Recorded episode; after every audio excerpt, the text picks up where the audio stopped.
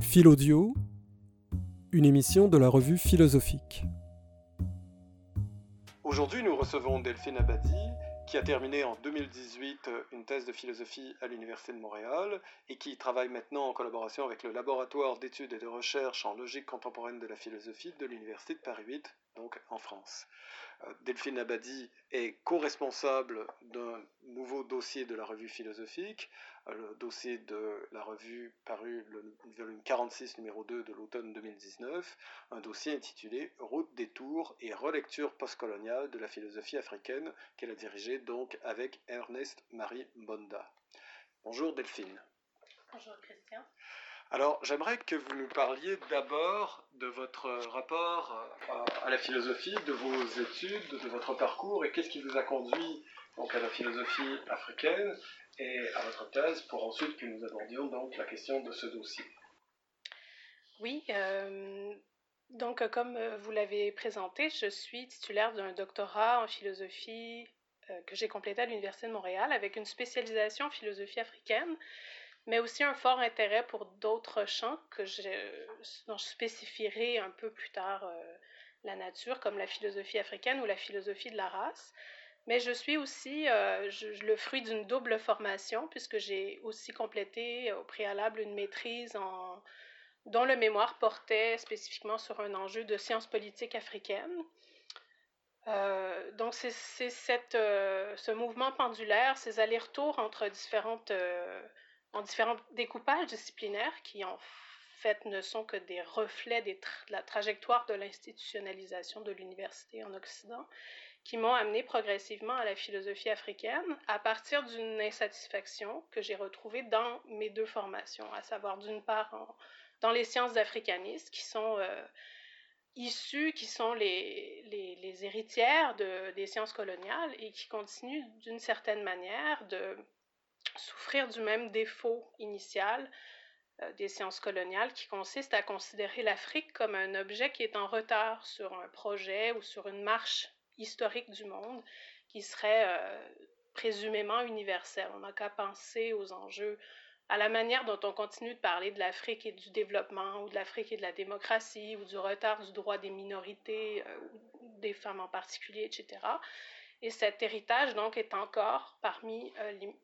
figure comme euh, structure de euh, l'ensemble des, de, beaucoup de théories qui servent à appréhender le, fait politique africain. Première insatisfaction. Deuxième insatisfaction vis-à-vis de la philosophie elle-même,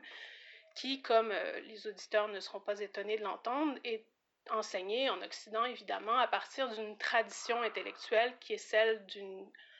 production européenne, voire anglo-saxonne, mais disons eurocentriste, et qui, euh, cela ne serait pas si grave si euh, c'était le cas en Occident, mais le problème, c'est que cet enseignement est devenu hégémonique à l'échelle planétaire à partir de, de, de, la colonisation. Y compris en Afrique, donc. Y compris en Afrique, effectivement et que euh, cette tradition hypostasie des conclusions théoriques qui sont issues de sa propre expérience historique en les présentant comme des universaux. Et donc, euh, on a euh, cette difficulté-là, double donc, que me permettait de résoudre justement la reprise de certaines interrogations qui me préoccupaient par une nouvelle porte d'entrée qui était celle que m'offrait la philosophie africaine, puisqu'il s'agit des deux visages d'un même problème, qui est celui d'une colonialité des humanités, si on veut. J'ai donc euh, repris un sujet de recherche. Bon, j'ai continué mes, mes, mes, recherches à partir d'objets qui me préoccupaient dans tous les cas depuis plusieurs années, euh, en m'attaquant par le biais de la philosophie africaine aux racines épistémiques, donc à la structure de colonisation, comme l'appelle euh, le philosophe congolais Valentin Yves Moudimbe, des humanités en général. La philosophie africaine, que je vais définir peut-être ici d'emblée, avec Fabien Iboussi-Boulaga, comme étant un projet intellectuel de se penser par et pour soi-même, donc de se situer comme un sujet, un acteur de sa propre histoire, y compris épistémique, en articulant des savoirs pratiques et théoriques. Donc il y a vraiment une dimension de circulation entre euh, les conditions épistémiques et, euh, phénoménologiques de, de, de qu'est-ce qu'est l'expérience africaine et la dimension plus normative, selon finalement un ordre qui exclut la violence et l'arbitraire. Et donc, en fait, ce que ça nous amène tout de suite à, dire, c'est que dans votre représentation des choses, enfin, une représentation que vous partagez avec, avec plusieurs, la philosophie africaine, ça ne veut pas dire la philosophie qui est faite en Afrique, parce qu'on pourrait très bien imaginer qu'il y a une philosophie, par exemple, de type occidental, qui serait enseignée, ou qui aurait une recherche en philosophie qui n'aurait rien à voir avec le projet dont vous parlez et qui serait en Afrique. Donc euh, il faut faire attention. Donc la philosophie africaine, ici l'adjectif est important, c'est-à-dire qu'il ne fait pas simplement référer à une localisation géographique, il y a, vraiment une spécificité dans du projet euh, de la philosophie africaine. Oui, exactement, puisque en fait le, le qualificatif d'africain ou d'africanité de la philosophie et euh, précisément, ce qui a préoccupé très longtemps euh, les, auteurs, euh, les contributeurs principaux de la philosophie, la discipline de la philosophie africaine. Et on pourrait dire, pour le faire vite, mais ça deviendra plus clair au fil de l'entrevue, que l'africanité de cette philosophie, c'est une certaine attitude qui consiste à s'interroger sur des thèmes d'intérêt pour les Africains, mais aussi les Afrodescendants ou les Noirs du monde donc euh, d'intérêt pour euh, réfléchir donc à leurs conditions, mais aussi à l'avenir euh, de, de l'Afrique et de, de cette expérience-là. J'introduirais tout de suite une différence qui a été assez structurante dans l'élaboration du dossier entre philosophie africaine et africana, mm-hmm. qui, qui tend à être un peu gommée par plusieurs écrits, y compris au sein de, de ce parapluie disciplinaire. La philosophie africana est un concept, un parapluie disciplinaire qui a été élaboré par Lucius Outlaw dans son entrée encyclopédique de l'université euh, de, de, l'encyclopédie de l'université Stanford de, philosophie pour désigner tous ces efforts qui sont faits par des afro-descendants, euh, par des, des, Africains de la diaspora, donc, qu'ils soient afro-descendants ou africains de l'immigration, mais également des Africains du continent et également des africanistes pour donc, comme je disais, explorer ces questions, ces thèmes d'intérêt pour l'expérience africaine ou l'expérience d'être noir euh, dans le monde. C'est donc dire qu'au sein de, cette, de ce très large ensemble, il existe des spécificités qui sont, qui sont définies non pas euh, a priori, mais plutôt par, qui sont reflétées dans la production euh, sur plusieurs décennies de corpus, comme c'est le cas en philosophie africaine de telle sorte que, c'est un, parti pris de ce dossier, qu'on peut euh, parler, malgré une hétérogénéité de la philosophie africana, d'une véritable cohérence interne de la philosophie africaine, et donc on peut parler d'une discipline en soi. Ça nous conduit donc euh, à la présentation du dossier. Euh, je crois qu'il serait pertinent de, nous donner un aperçu général en fait euh, des motivations et des lignes directrices de ce dossier pour que ensuite, si vous le voulez bien, nous discutions de chacune des contributions. Oui, très bien. Euh, ce dossier que nous avons co-coordonné avec Ernest Marie Mbonda se donnait, pour se donnait un triple objectif. Euh, d'abord, on a vraiment voulu introduire la discipline de la philosophie africaine euh, à un lectorat québécois, puisque c'est une discipline effectivement qui est très peu connue, en Occident en général, mais peut-être encore pas plus, mais euh, dans le monde francophone, en tout cas, certainement plus au Québec qu'en France, par exemple. mais aussi, on souhaitait participer, et c'était notre deuxième objectif, à l'avancement des connaissances dans le domaine, puisqu'il existe, somme toute, quand même beaucoup de documents d'introduction euh, à la philosophie africaine, beaucoup plus en anglais, mais quand même euh, certains dossiers ont été consacrés dans des, dans des revues ou encore, euh, donc en anglais, il y a beaucoup de companions, de readers, d'anthologies, de textes fondateurs. il est précieux de noter qu'il y a un ouvrage en français qui a été fait, écrit par Séverine Kodjo-Granvaux, publié aux éditions Présence africaine, intitulé philosophie africaine au pluriel, philosophies africaines, qui euh, tient lieu vraiment d'ouvrages euh, d'introduction euh, en français, qui, qui, est vraiment unique en son genre dans la littérature francophone.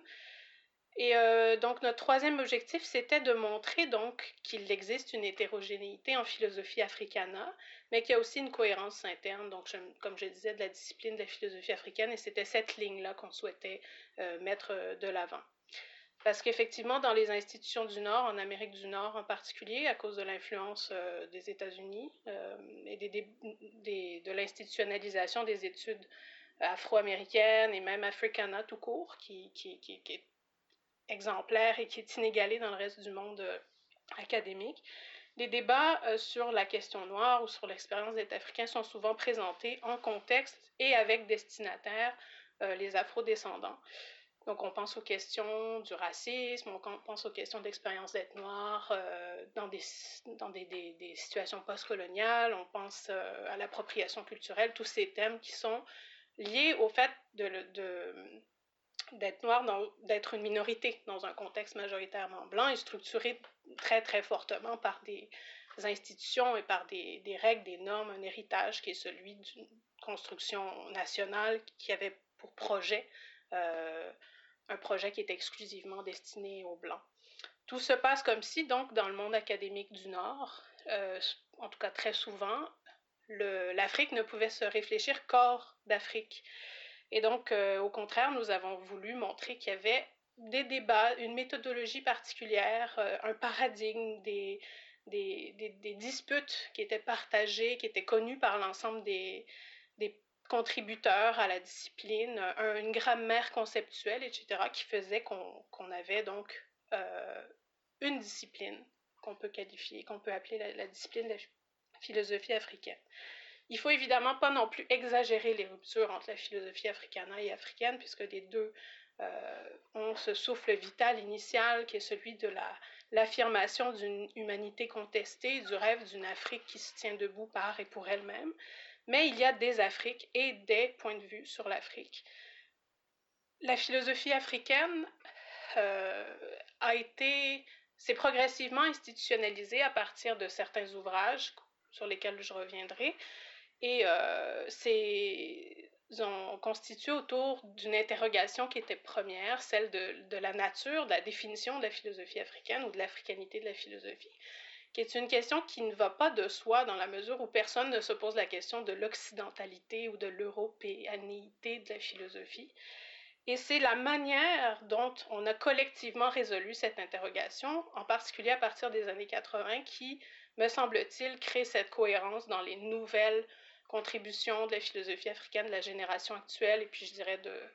de celle donc des 40 dernières années. Cette manière d'avoir collectivement résolu donc l'interrogation de la nature de la philosophie africaine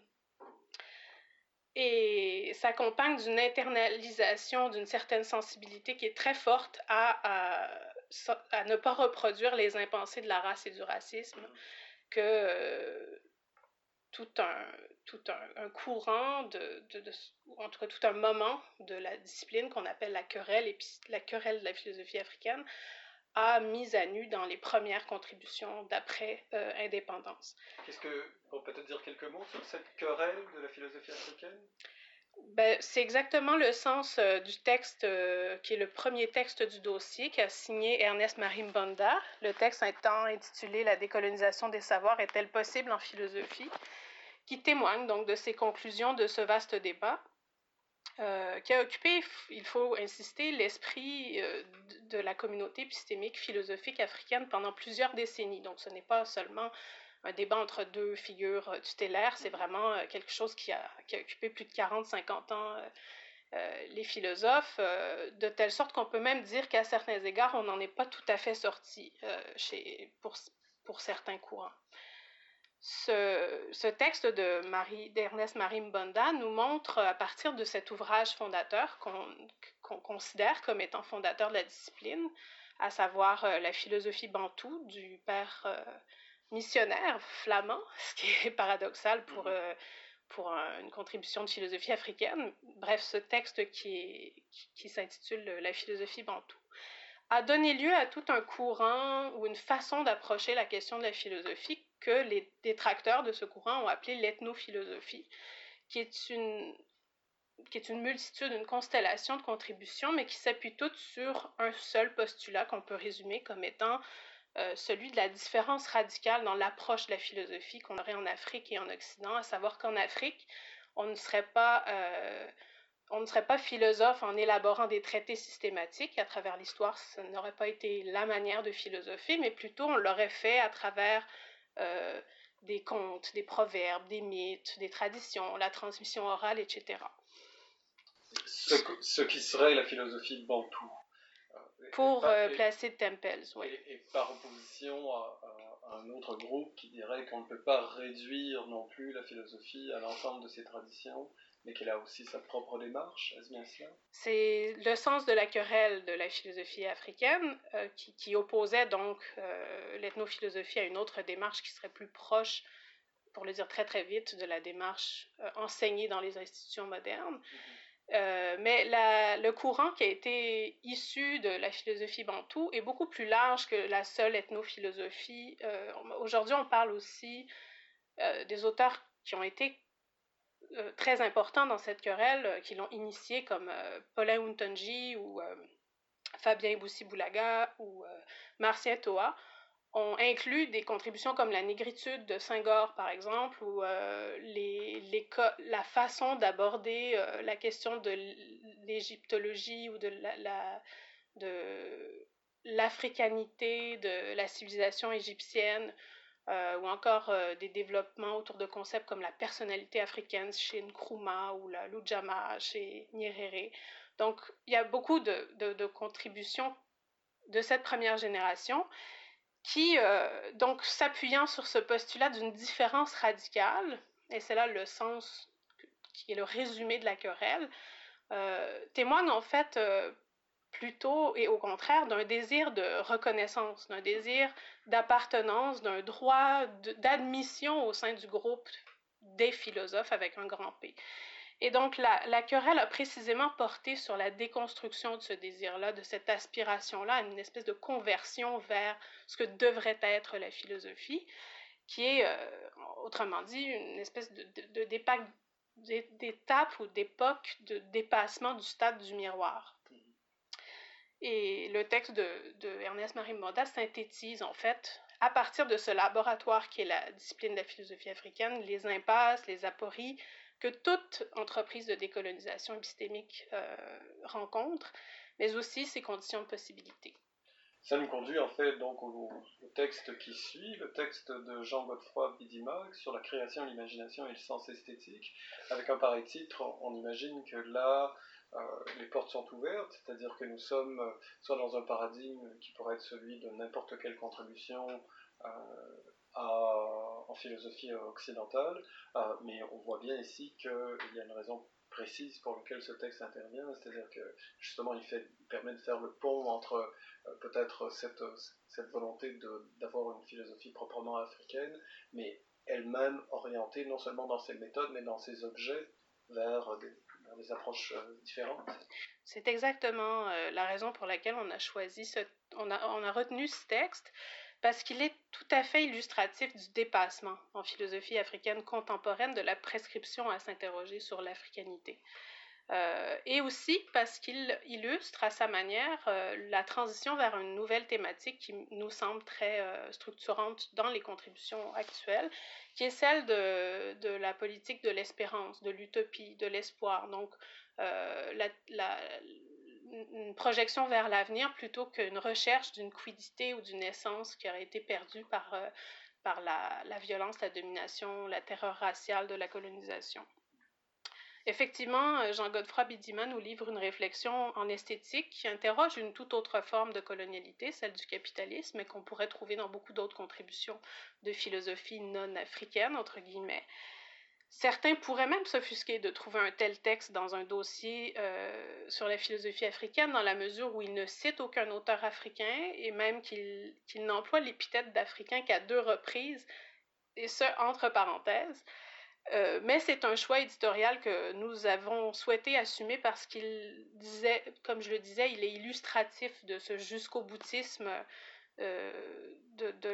du refus, de l'injonction à avoir à se conformer à un quelconque devoir-être de la philosophie africaine. Ce rapport de liberté, de créativité vis-à-vis de la discipline est tout à fait caractéristique de la génération actuelle. Et bon, il faut rajouter aussi que la place de Bidima euh, au sein de la philosophie africaine n'est pas n'est plus du tout à faire. Donc, tout le monde reconnaît ses contributions comme chercheur de la discipline. Donc, euh, ce sont les raisons qui ont présidé au choix de ce texte. Peut-être pourriez-vous maintenant nous entretenir sur les autres textes, euh, notamment sur la philosophie sociale ou encore, par exemple, euh, sur euh, un élément qui est très important, ou en tout cas qui l'a été historiquement, le rapport à la théologie. Exactement. ce texte, disons, cette portion du dossier et Vous, vous faites bien de la présenter simultanément puisqu'elle est, disons, complémentaire. Elle est complémentaire, exactement. Le texte euh, de Kasereka Kavoirei, qui est par ailleurs notre collègue du département de français de l'Université d'Ottawa, qui s'intitule La philosophie sociale ou le chapitre manquant de la philosophie africaine, reprend donc ce même projet d'émancipation intellectuelle dont j'ai parlé en donnant la définition de Fabien Boussi-Boulaga en tout début d'entretien. Un projet donc qui a toujours animé la discipline, mais il le reprend pour la poser sur de nouvelles bases. Il emprunte donc une démarche qui est peu abordée, euh, peu empruntée euh, en philosophie africaine jusqu'à présent, qui est celle de la philosophie sociale, en l'adaptant aux contextes africains. Et euh, l'objectif de ce texte est double chez Cavoyer-Rey. Il consiste d'abord à reprocher d'une certaine façon à de larges pans de la philosophie africaine jusqu'à présent à avoir capitulé devant la nécessité de poser un diagnostic des pathologies sociales et des multiples crises qui sont réelles et qui sont graves et qui sont profondes sur le continent en général, euh, et plutôt parce que justement, elle s'est beaucoup plus préoccupée du passé que du présent. Mais euh, au-delà de la simple étape diagnostique, il cherche aussi à développer des outils théoriques qui serait susceptible d'interpréter ces germes, ces manifestations sociologiques, ces pratiques du quotidien qui traduisent les rêves, les espoirs, les utopies, euh, les aspirations d'une Afrique qui est en train de se faire. Et c'est là qu'intervient donc euh, dans la lignée de cette démarche-là le texte de Nadia Yala dit Théologie mineure, douleur noire et espérance chez Jean-Marc là puisque euh, ce texte suit en quelque sorte le sentier qui est suggéré par le précédent, en admettant comme objet philosophique légitime un horizon utopique qui a été largement, vastement congédié par la modernité occidentale, alors qu'il est pourtant un incontournable euh, en Afrique. Quiconque est allé en Afrique voit comment la société, toutes sociétés sont structurées par les religions. Euh, et dans le cas du texte de, de Kisuki dit euh, il s'agit de l'utopie chrétienne du royaume. Ça nous amène, euh, après ce tour d'horizon donc de, ce dossier euh, important dont nous vous remercions pour la revue philosophique, ça nous amène aussi à se poser la question, mais quelle sera la suite? C'est-à-dire quelles sont les, les lignes directrices, d'après vous, de la philosophie africaine en ce moment? Et quelles seraient en relation donc à ces lignes directrices vos propres projets. dans un premier temps, peut-être nous dire quelles seraient, d'après vous, ou quelles sont en ce moment les, les, lignes de force, c'est-à-dire euh, quels sont les projets principaux euh, en philosophie africaine, euh, ce qui nous amènerait à vos propres projets par la suite. Peut-être je ferai juste un petit pas en arrière pour revenir sur l'introduction du texte, qui est celui que j'ai, le texte que j'ai signé, mais qui nous permettra aussi plus facilement d'arriver mm-hmm. au chantier parce qu'il essayait, bon, c'est une introduction, donc c'est une synthèse des contributions comme je l'ai présenté euh, à l'instant, mais c'est aussi un article en soi qui essayait de, de clarifier à partir, j'ai jugé utile qu'il est j'ai jugé utile de clarifier la distinction entre les approches décoloniales et postcoloniales, qui sont souvent empruntées de manière indistincte dans beaucoup de textes, pour euh, aller d'abord bien au-delà des caricatures qui en sont faites. Euh, je pense euh, évidemment à toutes les tribunes d'intellectuels français qui sont qui se multiplient depuis quelques années pour dénoncer ce champ d'études alors que ce sont des, des, textes extrêmement mal informés, mais aussi pour aller au-delà de la caricature que certains auteurs d'une ou l'autre école en font eux-mêmes et montrer que la philosophie africaine contemporaine, ce qui la, caractérise depuis les années 80, c'est qu'elle a opéré un tournant post-colonial. Euh, dans ce texte, j'ai voulu euh, montrer cette euh, hypothèse, autour, l'articuler autour de trois arguments. Le premier, c'est que la difficulté qui était celle que relevait le texte de Mbonda, de presque l'impossibilité de décoloniser les savoirs, euh, est enchâssée dans le, la, profonde dans la naissance gémellaire du projet colonial et de la modernité philosophique. Donc, on peut, euh, il faut jeter la lumière sur cette, euh, ce, double visage ou ce visage obscur de la modernité philosophique puisque la philosophie, évidemment, a toujours constitué, été définie comme étant euh, l'activité par excellence de la raison émancipatrice,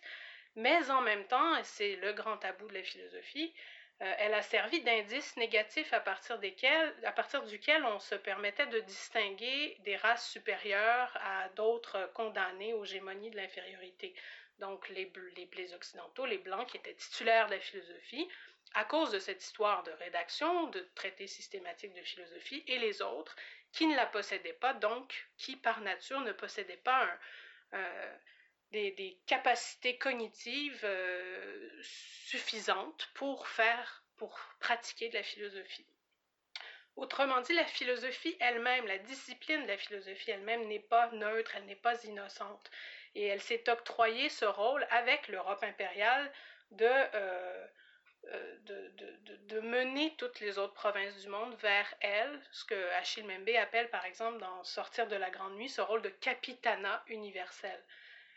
Mon deuxième argument, c'est que euh, c'est cette aporie-là, cette difficulté-là relative vraiment à la nature de notre discipline qui explique le tournant postcolonial. Les premières, contributions de la première génération ont, euh, se sont installées d'une certaine façon sans qu'elles en soient conscientes, c'est ce que nous indiquent les, les, philosophes euh, qui leur ont succédé, dans des dualismes, des oppositions conceptuelles qui sont héritières de cette bibliothèque coloniale, pareil, le, la raison contre l'émotion, contre le mythe, la nature contre la société ou contre la culture, l'opposition modernité-tradition, l'oralité, l'écriture, l'histoire, la préhistoire, etc. Et dans ces oppositions, dont le deuxième terme est euh, repris donc comme étant euh, le propre de l'africanité pour les premières générations, on, ne définit pas tant l'africanité elle-même que euh, l'autre de l'Occident. Ou comme le dit Valentin Yves Moudimbe dans son The Invention of Africa, ça ne parle ni d'Afrique ni d'Africain, mais plutôt du processus par lequel on a inventé et on a conquis un continent. Le troisième argument que je voulais donc euh, relever dans, mon introduction pour montrer ce tournant postcolonial, c'est que le tournant postcolonial ne se caractérise pas par le, rejet ou le refus ou l'abandon du projet décolonial, mais qu'il il complexifie ce, projet en euh, complexifiant le rapport au temps, aux sources et aux matériaux du philosophie au temps en particulier, puisque le temps qui guide la réflexion ne se situe plus donc dans ce passé où il faudrait retrouver une authenticité africaine qui aurait été intouchée par euh, la, colonisation, mais plutôt se situe dans le temps de l'avenir, du, euh, du futur, euh, un, au souvenir de ce qui a été, mais aussi au souvenir de ce que nous sommes devenus à travers l'histoire. Donc l'africanité a été transformée par l'histoire et le refus de le reconnaître, c'est un postulat de, des sciences coloniales, puisque l'Africain était hors de l'histoire. Deuxième euh, rapport euh, qui s'est complexifié, c'est celui des sources, c'est-à-dire qu'on ne s'interdit rien. On ne s'interdit ni traité systématique ou littérature euh, issue de la tradition occidentale, pour autant qu'elle nous permette de résoudre les interrogations qui nous préoccupent, ni recours à la tradition, pour autant qu'elle ne soit pas présentée comme une propriété immuable de l'africanité. Donc le rapport est, plus, philosophique, au, sens où il est plus critique, il est plus réflexif, et euh, il euh, permet aussi un retour à certains textes qui, pendant plusieurs euh, années de, la querelle de la philosophie africaine ont été bannies,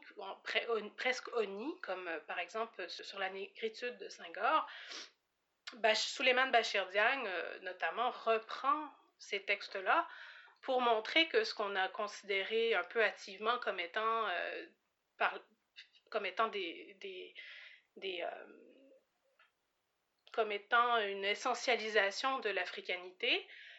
euh, est en fait euh, beaucoup plus complexe et désignait quelque chose qui était beaucoup plus fluide et en mouvement, donc à travers la pensée de Senghor depuis euh, les premiers textes de liberté jusqu'à la fin de sa production intellectuelle, qui donc tendait vers une civilisation de l'universel, qui est une des préoccupations justement de ces nouveaux chantiers de la philosophie contemporaine. Donc, je reviens à la question euh, qui était celle des, chantiers qui s'ouvrent à la philosophie contemporaine. Dans le monde francophone, effectivement, il faut le souligner parce que les tangentes qui sont celles du monde africain anglophone sont différentes. Puis là, on parle juste de francophone, anglophone, mais on pourrait parler d'afrophone aussi, puisqu'il y a toute une littérature qui n'est pas nécessairement traduite, notamment en langue swahili ou en yoruba.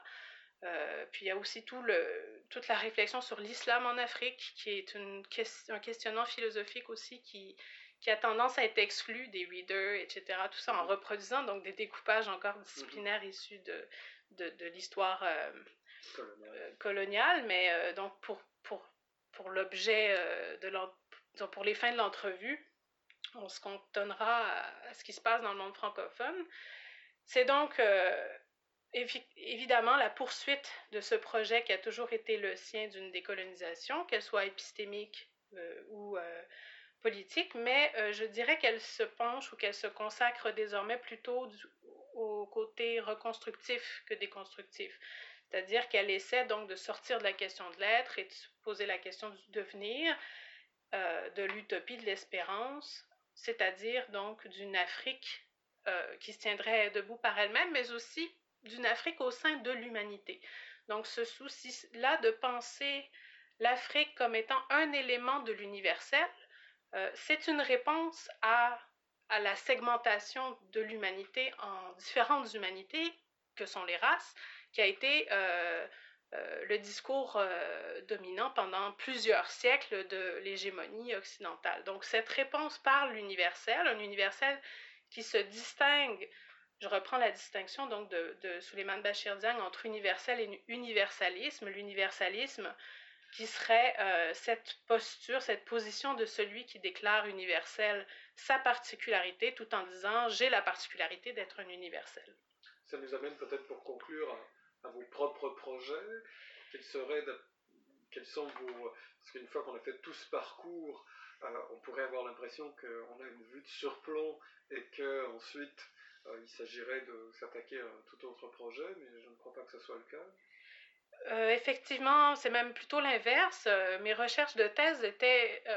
je dirais, programmatiques. J'ai vraiment essayé de réfléchir à ce que la discipline de la philosophie africaine apportait au débat très large de la décolonisation des savoirs en philosophie. Mais maintenant, je m'intéresse à spécifiquement certains segments donc de ces lignes de fuite qui ont été tracées à l'issue de mes recherches. Et je, je, dirais que ça, mes intérêts actuels oscillent entre deux pôles qui sont euh, nourris par les conditions de production de ces réflexions. C'est-à-dire que plus je vais en Afrique, plus je passe euh, du temps euh, en Afrique, notamment en Afrique centrale, où j'ai passé beaucoup de temps cet été, en RDC, où la souffrance sociale est particulièrement accrue je trouve que le courant, donc cette nouvelle approche que propose Cavoyer de la philosophie sociale est, non seulement euh, rafraîchissant, mais aussi important, puisqu'il euh, il se dit des choses dans le tissu social que la philosophie n'a pas pris en compte. Euh, je pense aux phénomènes religieux, je pense y compris à la le rôle de la sorcellerie dans l'éthique, par exemple, euh, aux, discours qui sont véhiculés par les arts, en particulier les arts populaires et la musique populaire. Qu'est-ce que disent en creux ces phénomènes? Des notions de dignité, de liberté, de bonheur que poursuivent euh, des laissés pour compte, des comptés pour rien euh, en Afrique. Le deuxième pôle vers lequel je penche, c'est celui qui m'est plutôt inspiré de l'univers académique dans lequel je me trouve en Europe ou en Amérique. C'est celui, c'est ma façon d'entreprendre la reconstruction d'un universel postcolonial que qui, je crois, doit nécessairement passer par une réécriture, une réévaluation de l'historiographie de la philosophie européenne à partir donc d'une relecture critique d'auteurs du canon, notamment et particulièrement ceux de la, de la modernité, pour euh, rendre plus explicite le contexte de pensée dans lequel ces, ces réflexions se sont développées, et en particulier euh, la manière dont le développement des sciences de la race euh, a été concomitant du développement de la philosophie moderne, euh, certains événements comme la Révolution française sont souvent évoqués pour parler d'un tournant critique chez Kant, par exemple, euh, mais très peu de littérature existe sur l'importance de la Révolution haïtienne dans la façon dont on a euh, conceptualisé la race à travers, y compris des textes qui sont signés par des auteurs que nous étudions, comme Kant, par exemple, qui a consacré quand même 12 écrits à ces questions, dont au moins huit qui sont exclusivement, de sorte qu'on peut vraiment parler d'une théorisation de l'infériorité raciale et non pas simplement, comme c'est toujours le cas, d'un préjugé personnel. Donc, euh, je m'intéresse en particulier à Kant, mais aussi euh, à Hegel. Delphine Abadi, merci beaucoup. Merci beaucoup de m'avoir invité. Philodio est une émission créée par la revue philosophique et animé par Christian Nadeau, professeur au département de philosophie de l'Université de Montréal. Réalisation Gabriel Monette.